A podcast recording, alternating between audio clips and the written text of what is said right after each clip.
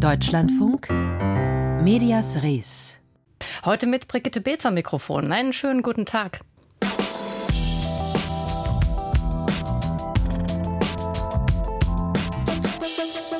Nach der Wahl ist vor der Wahl. Europa verdaut gerade den Sieg des slowakischen Russlandfreundes Robert Fico, der 2018 zurückgetreten war aufgrund von Protesten im Lande gegen den Missbrauch von Fördermitteln und Korruption, deren Details der ermordete Journalist Jan Kuciak aufgedeckt hatte. Nun schauen politisch Interessierte nach Polen.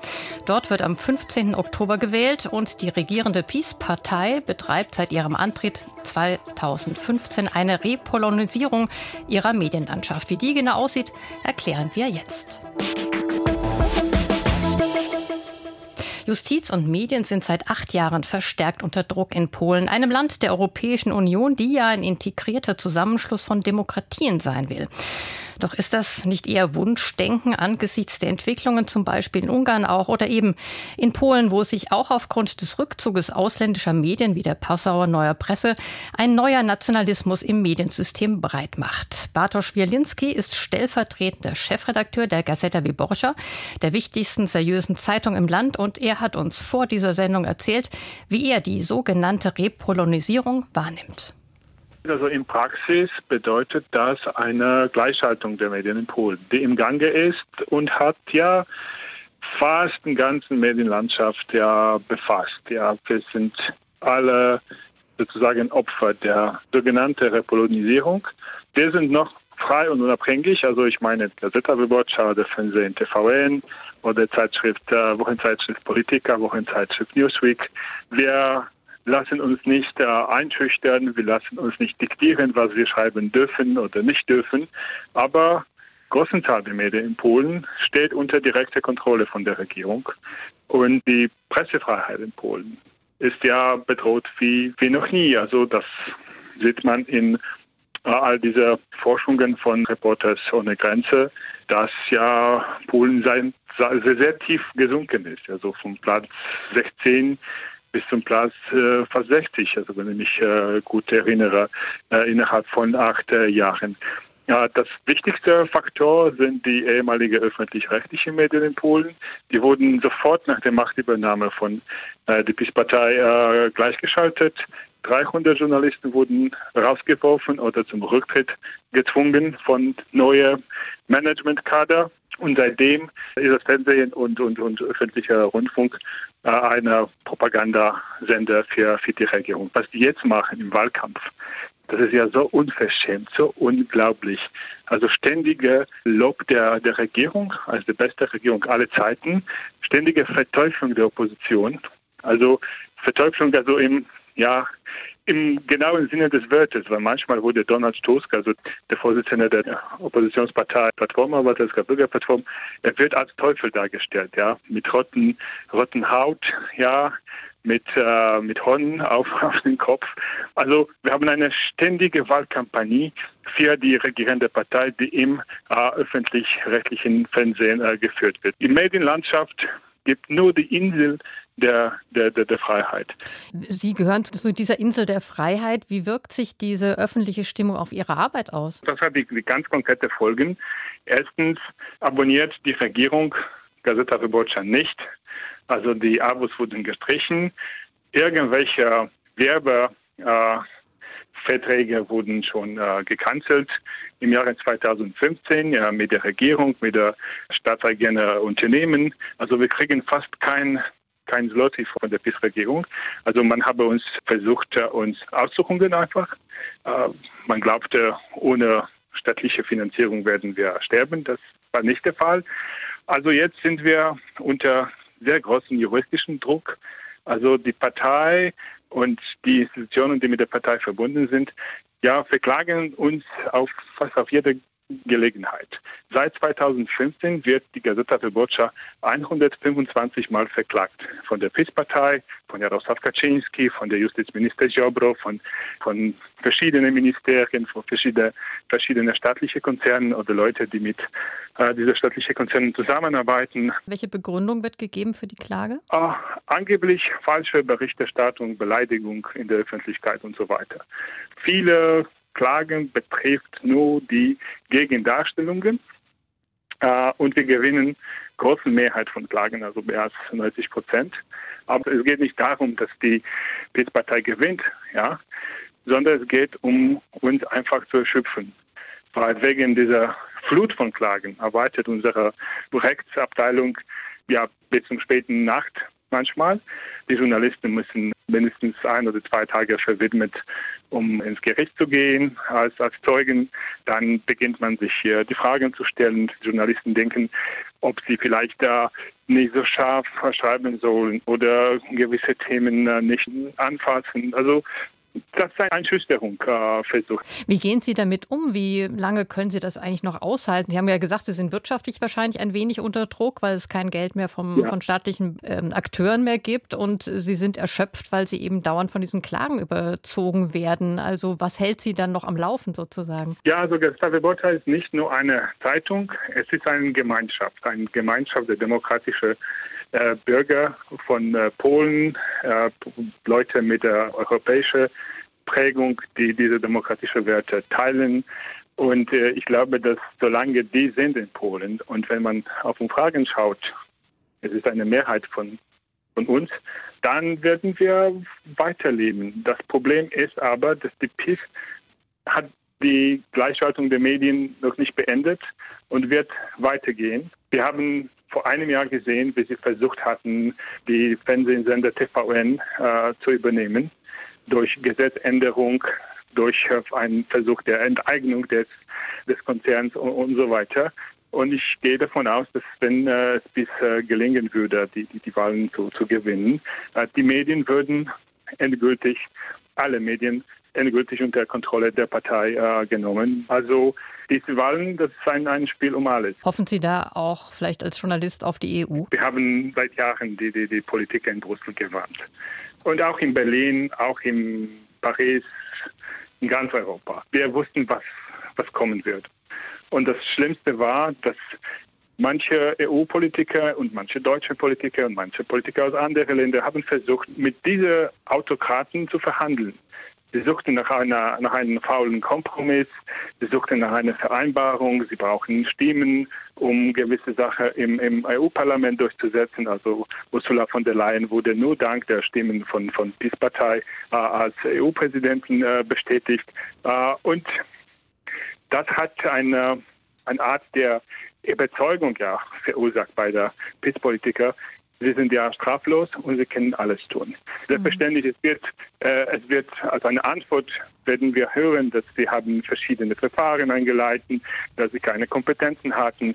Dann glaube ich aber nicht. Die EU war zu feige. Eine resignierte Einschätzung von Bartosz Wielinski, stellvertretender Chefredakteur der Gazeta Wyborcza.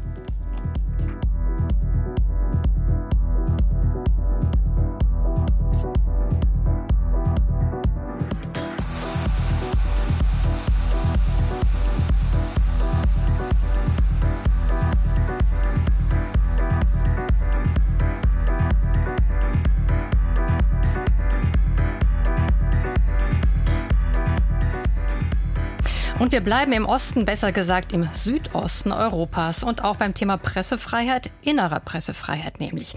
Aus Rumänien ist jetzt mein Kollege Thomas Wagner zugeschaltet. Es geht um einen offenen Brief, den die Mitarbeiterinnen und Mitarbeiter einer Sport- und einer Boulevardzeitung unterschrieben haben. Sie sagen, die Verlagsleitung habe in unzulässiger Weise Einfluss auf die Inhalte genommen. Und das Pikante dabei ist, die beiden Zeitungen, um die es geht, die gehören zum Schweizer Ringier Konzern, der unter anderem die Boulevardzeitung Blick herausgibt. Thomas Wagner, um welche Publikation handelt es sich genau und was bemängeln denn diejenigen, die den Brief unterzeichnet haben? Ja, es geht um zwei sogenannte Massenpublikationen. Die eine ist die Libertatia, das steht für Freiheit, das ist eine Boulevardzeitung. Und die zweite, das ist die Gazzetta Sporturilor, das ist eine Sportzeitung. Und äh, tatsächlich gibt es einen Protestbrief, den haben immerhin 96 Mitarbeiterinnen und Mitarbeiter unterschrieben. Und es gibt einen aktuellen Anlass, nämlich die Verlagsleitung soll demnach, heißt es in dem Brief, versuchen, äh, den Chefredakteur abzusetzen, den Catalina Tepelin. Und äh, das hat auch einen aktuellen Grund. Der hat nämlich eine offenbar, wie es aus diesem diesem Brief hervorgeht, intensive Berichterstattung über Spielhöllen in Rumänien angeregt und das auch verwirklicht. Und da gab es eigentlich äh, ein Veto von der Verlagsspitze. Man muss jetzt wissen, äh, dass Spielhöllen und Spielsalons äh, gute Anzeigenkunden sind. Die Redaktion hat aber gesagt, Anzeigen trennen vom Anzeigengeschäft und dem Redaktionsgeschäft. Das muss sein. Deswegen hat sie sich, und das äh, liest man auch in diesem Brief, für diese, für diese Berichterstattung, für diese kritische Berichterstattung entschieden. Und äh, deswegen der Versuch der Einflussnahme, dieser Vorwurf steht jetzt im Raum, eben und der Versuch auch der Absetzung des Chefredakteurs. Dazu muss man wissen, dieser Brief, der da heute bekannt geworden ist, das ist nicht dieser erste Brief dieser Art, der aus diesen beiden Publikationen hervorgeht. Vor über einem Monat, da gab es schon einen vergleichbaren Brief, damals noch unterzeichnet unterzeichnet von 25 Mitarbeiterinnen und Mitarbeitern. Und da hat man sich allgemein über ständige Einflussnahmen äh, aus der Schweiz beklagt in das redaktionelle Geschäft. Man hat damals schon gesagt, es äh, ist die Trennung zwischen Werbung und redaktionellen Inhalten nicht mal zu gewährleisten. Das sei zum einen nicht mit rumänischem Recht vereinbart, zum anderen aber auch nicht mit den internen Spiel Spielregeln des Schweizerischen Ringier Verlages. Und man mahne an, dass äh, es mit dieser Einflussnahme ein Ende haben soll und man mahne auch an, dass der Schweizer, die Schweizer Verlagsmutter sozusagen die innere Pressefreiheit der rumänischen Tochter äh, akzeptieren müsse. Und jetzt nochmal sozusagen der Weiterdreh, die Eskalation mit diesen 96 Unterschriften unter den heute veröffentlichten Brief. Hat der Ringier Verlag schon äh, reagiert oder beziehungsweise auch auf Ihre Anfrage, Herr Wagner, kommentiert? Ich habe angefragt, telefonisch und schriftlich. Ich schiele mit meinem Auge hier im Büro Timișoara im Westen Rumäniens auf den Maileingang. Da ist bisher noch keine Stellungnahme eingegangen. Jetzt muss man aber zugunsten des Ringier Verlags auch sagen, das kam ja alles sehr, sehr kurzfristig. Das ist alles heute zur Mittagsstunde aufgeploppt. Äh, es war tatsächlich nicht viel Zeit da. Da möchte ich mich jetzt mit Kritik an dem Verlag zurückhalten. Da geht es ja auch um strategische Entscheidungen. Vielleicht kommt da noch was. Ja, es geht um die Einschränkung der Medienfreiheit, aber eben durch möglicherweise die Schweizer Verlagsleitung. Wie ist es denn überhaupt über, um die Medienfreiheit in Rumänien bestellt? Ja, ein bisschen schmunzelt man natürlich schon darüber, denn es gibt, man muss das so sagen, es gibt hier eine Unmenge von vor allem privaten Fernsehsendern, sogenannten Informationskanälen. Wenn man die aber anschaut, dann ist da von Medienfreiheit eigentlich äh, wenig zu spüren, denn dahinter, das merkt man auch sofort, stehen einerseits politische Gruppierungen, also die großen Parteien, die haben alle ihren Lieblings-TV-Sender, äh, dann stehen oftmals auch wirtschaftliche Interessen. Also ähm, da ist von Medienfreiheit wenig zu sagen und die äh, großen Printzeitungen, die es hier gibt, die noch sowas wie Objektivität walten lassen, die verlieren ständig an Auflage. Das ist das gleiche Problem wie zum Beispiel in Deutschland auch. Also da ist es eher kritisch. Ich verlasse mich am meisten noch auf den öffentlichen Rundfunk. Der ist allerdings nicht nach unserem Modell organisiert, sondern ja. äh, die Gebührenfinanzierung ist durch eine staatliche Finanzierung ersetzt worden. Aber immerhin, da scheint mir noch äh, am, am ehesten eine ausgewogene Berichterstattung vorhanden. Aber es ist noch Luft nach oben. Vielen Dank, Thomas Wagner aus Temeschwar.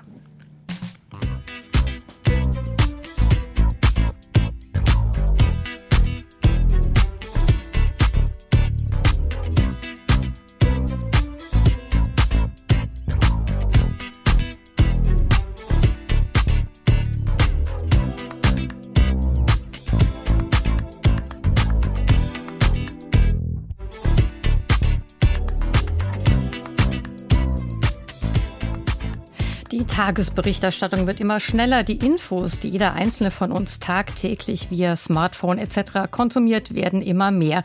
Übersättigung breitet sich aus, die einer wirklichen Informiertheit im Wege steht.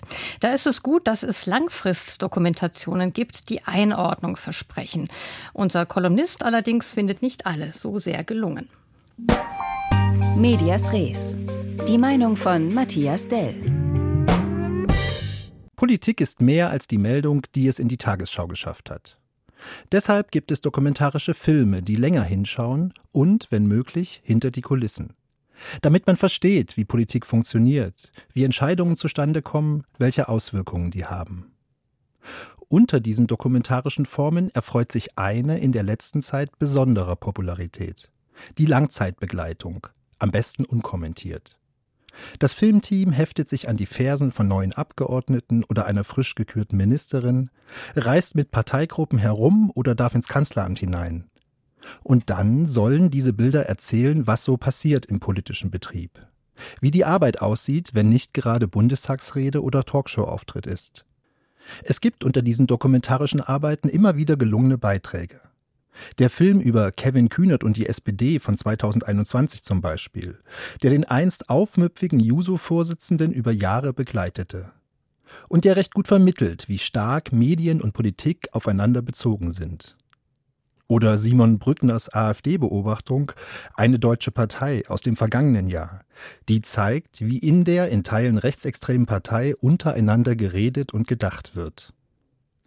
Aber bei aller Direktheit, die von der Langzeitbegleitung ausgeht, diese Form hat auch ihre Grenzen. Denn alles, was nicht im Bild zu sehen ist, findet keinen Platz in der Erzählung. Das ist gerade bei der Darstellung der AfD ein Problem.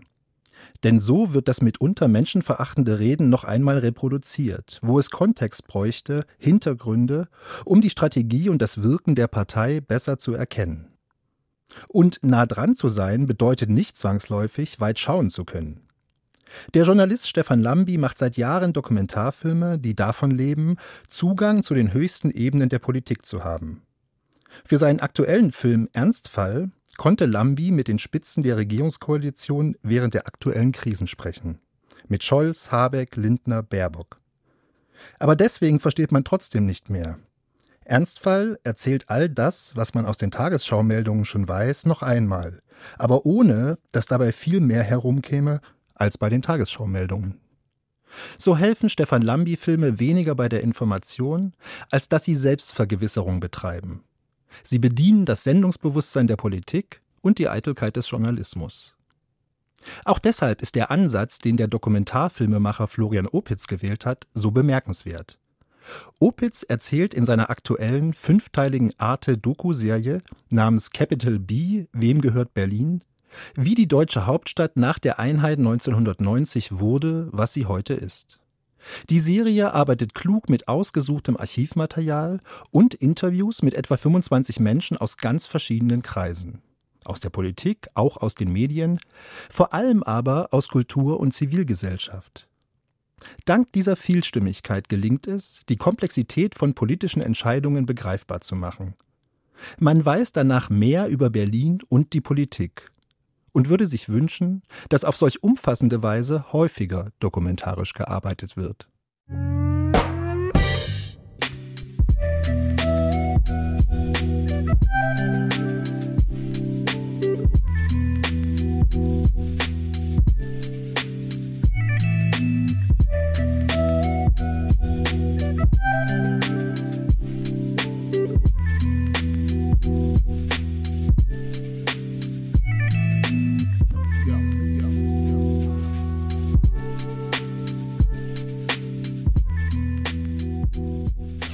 Zum Schluss noch einmal ins Ausland und zwar in den Libanon. Dort leben heute offiziell rund zwei Millionen Flüchtlinge.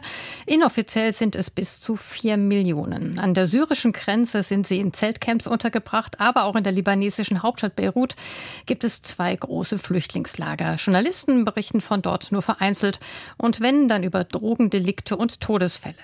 Anders machen das junge Bewohner eines der Camps mit ihrer eigenen Zeitschrift Our Voice. Unsere Stimme will die wenig beachteten Einwohner und Einwohnerinnen sichtbarer machen, aber auch Probleme und Lösungen aufzeigen, recherchiert und geschrieben von Jugendlichen zwischen 13 und 18 Jahren.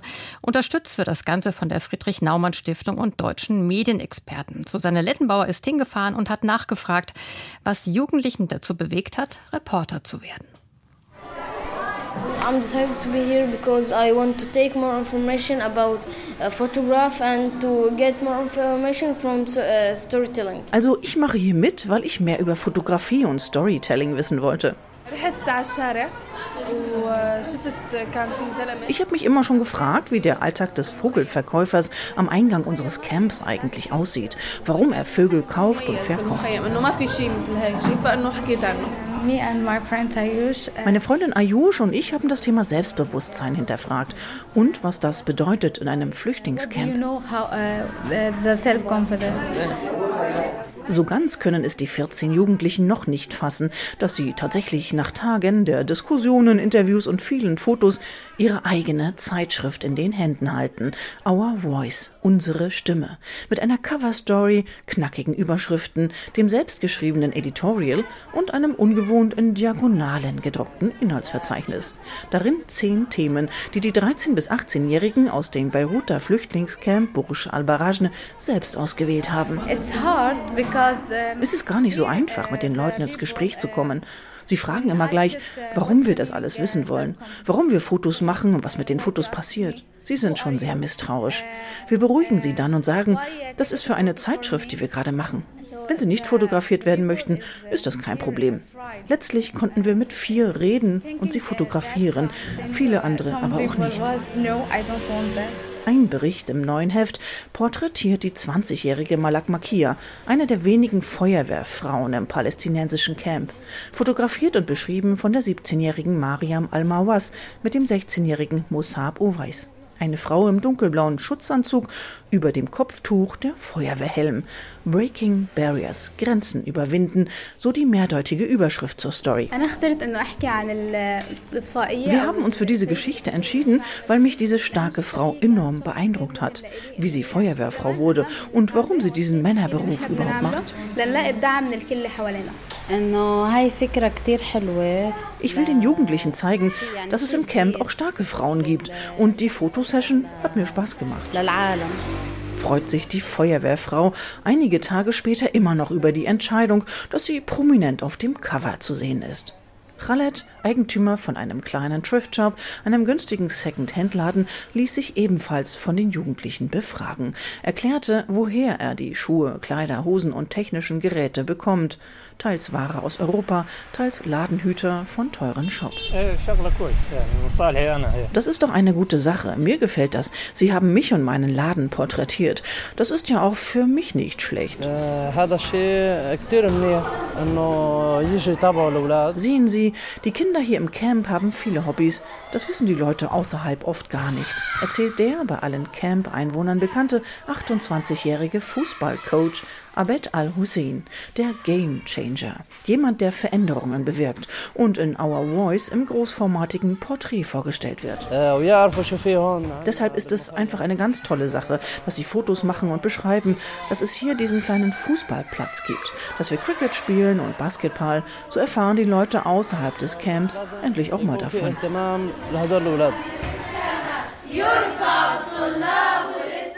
Koordiniert wird das Projekt von der lokalen Schule für Flüchtlingskinder Alzama, gegründet 2020 vor allem für Mädchen ab elf Jahren, die zuvor nie in einem Klassenzimmer saßen.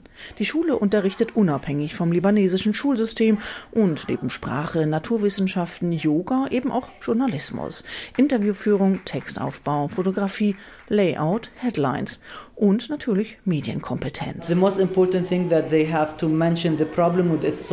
Was uns ganz wichtig ist, ist, dass die Jugendlichen nicht nur die Themen aufgreifen, sondern auch nach Lösungen fragen, sich Gedanken machen über die Hintergründe einer Story. Wir wollen keine Negativschlagzeilen, sondern positiv berichten. Betont Schulleiter Amshad Al-Hajj. Die Eltern der 13- bis 18-jährigen Jugendlichen unterstützen mehrheitlich die Reporterambitionen ihrer Kinder. Nicht ganz selbstverständlich in einem Stadtviertel, wo jeder jeden kennt und Journalisten der großen libanesischen Medien nicht oft vorbeischauen. Und wenn dann nur, um über Drogen- und Waffenhandel zu berichten. Zwei Themen, die die Jugendlichen bewusst meiden. Also meine Eltern finden das eine super Sache und motivieren mich weiterzumachen. Meine Eltern Eltern meinen, das wäre wunderbar, würde neue Erfahrungen bringen und sei ein sehr gutes Projekt. Uh, uh,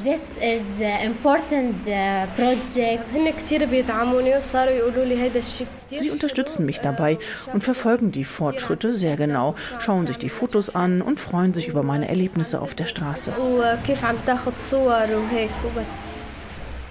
Ein Projekt, das ein bisschen Hoffnung bringt. Susanne Lettenbauer berichtete aus dem Libanon und das war Medias Res für heute. Hoffentlich war für Sie etwas Interessantes dabei. Brigitte Beetz wünscht einen schönen guten Tag.